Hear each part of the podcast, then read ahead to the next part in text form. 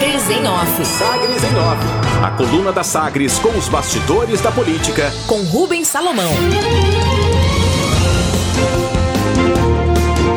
Federação Goiana dos Municípios, a FGM, garante que prefeitos têm autonomia para aderir ou não a regionais da Saneago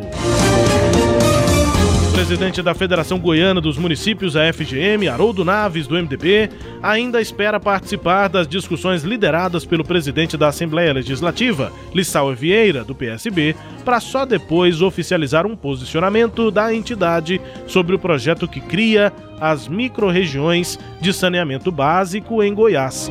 Enquanto isso, o prefeito, presidente da FGM, antecipa a coluna que os gestores municipais vão manter a autonomia para decidir aderir ou não à alternativa apresentada pela Saneago no projeto encaminhado à Assembleia.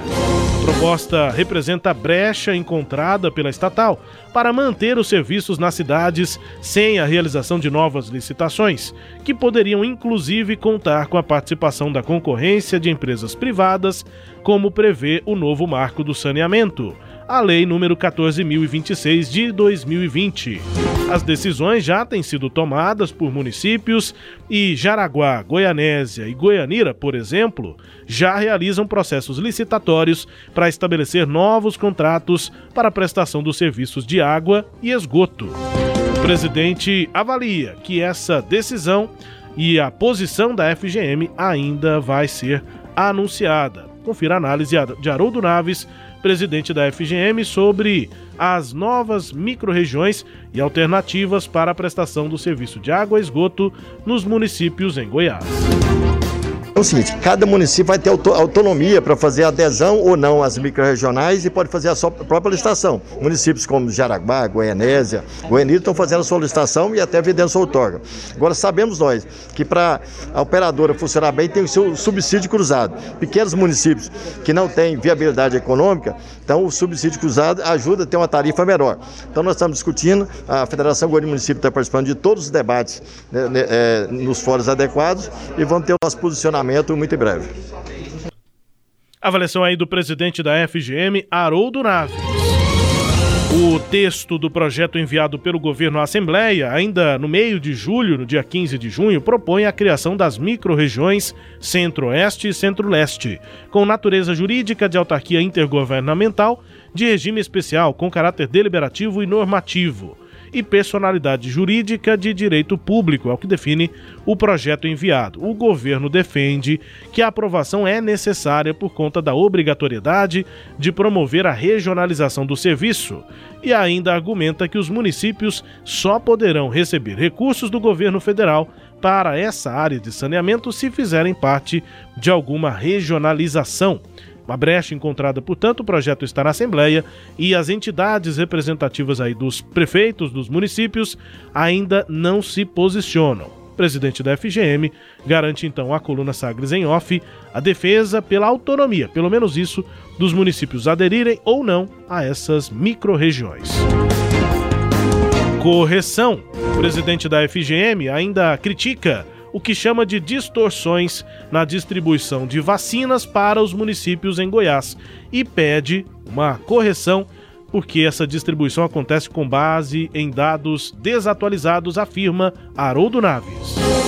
Estamos falando de distorções. Os dados do IBGE, como o último censo foi feito em 2010, são dados é, desatualizados, porque após 2010 são feitas é, meramente estimativas, e muitas dessas estimativas estão defasadas, até porque o próprio IBGE reconhece que o censo para ele ter mais efetividade e eficácia, tinha que ser feito 5, 5 anos.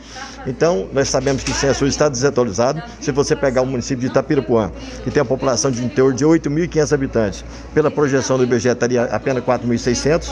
Campos que teria 6.500 habitantes, pela projeção teria 1.830 habitantes e receberia apenas é, vacina para 1.517 pessoas, sabendo que só as pessoas de mais de 60 anos e que, que também têm comorbidades, vacinar em 2020 1.616 pessoas da HN1 contra a gripe em Verdes. Então os dados do IBGE estão desatualizados, a questão do município de Goianira, de Matrixã, de Guarins. Então nós queremos que corrija só essas distorções.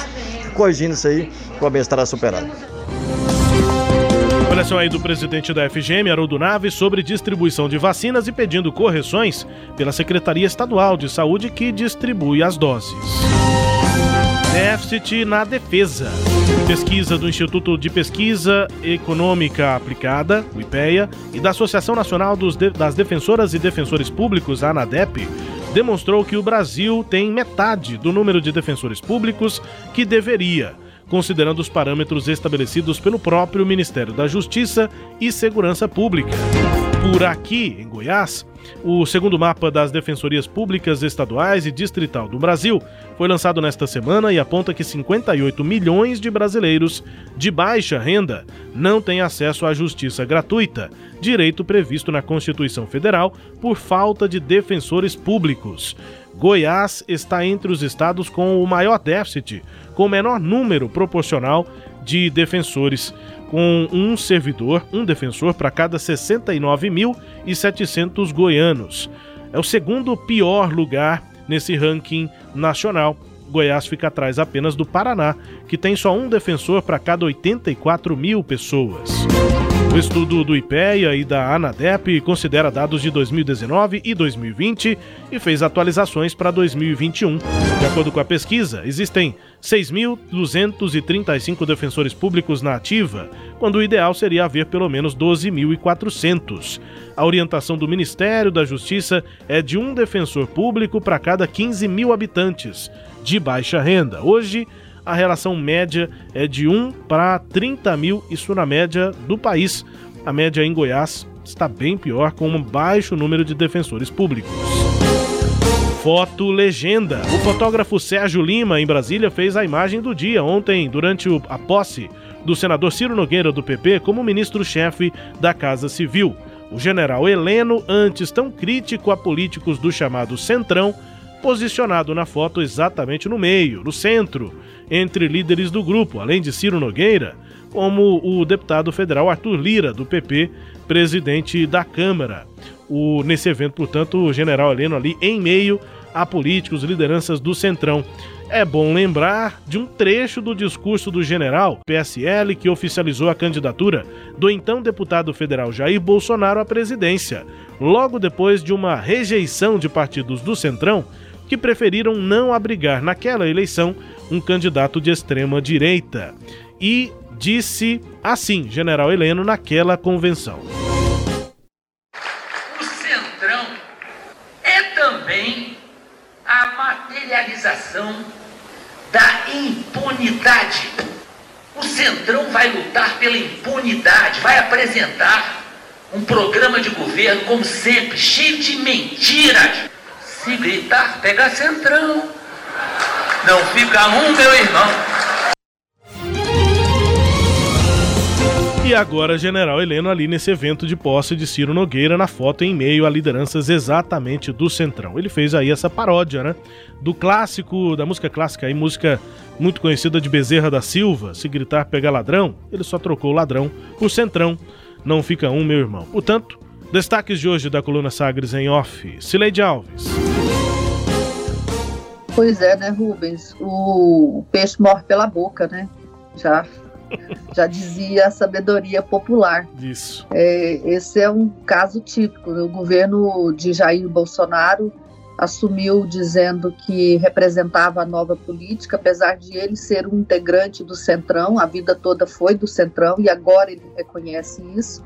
E é, apesar de a gente saber que um presidente da República não governa sem apoio no Congresso Nacional, né?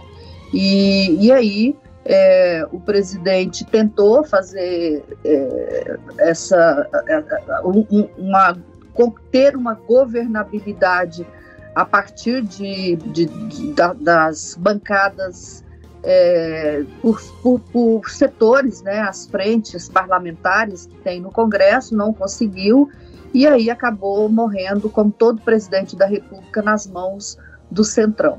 E esta semana, é, o jornal Folha de São Paulo trouxe um levantamento mostrando que Jair Bolsonaro é o presidente que mais pagou emendas ao Congresso Nacional e o que menos teve em troca projetos aprovados pelo Congresso Nacional. Quer dizer, isso é indicativo de um presidente da República sem força política, né? Ele está gastando muitos recursos federais. Ele permitiu que fosse criada a emenda de relator, que é uma emenda que não existia antes. Por essa emenda, o relator é que é, do Congresso Nacional é quem des, é, discute a destinação de uma verba de cerca de 20 bilhões de reais, e, e é importante porque antes isso não acontecia, né? O, o, o, governo federal é quem fazia a gestão dessa parte do orçamento. Agora o presidente criou mais essa, esse espaço aí de atuação dos parlamentares e por conta disso é o presidente que mais destina verbas para os parlamentares, para as emendas dos parlamentares e nem por isso tem sido correspondido. Quer dizer, é tudo que o Centrão sempre quis, né?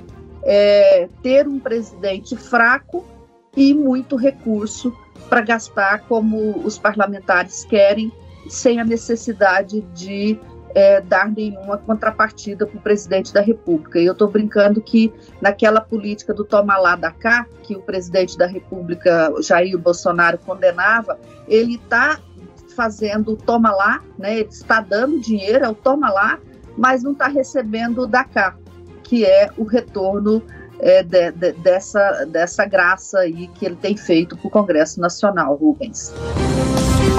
Destaques de hoje da coluna Sagres em off, que também é podcast. Está no Deezer, no Spotify, no SoundCloud, nos tocadores do Google e da Apple. Todo o conteúdo lá no sagresonline.com.br. Sagres em off. Sagres em off. A coluna multimídia. Acompanhe ao longo do dia as atualizações no www.sagresonline.com.br. Sagres em off.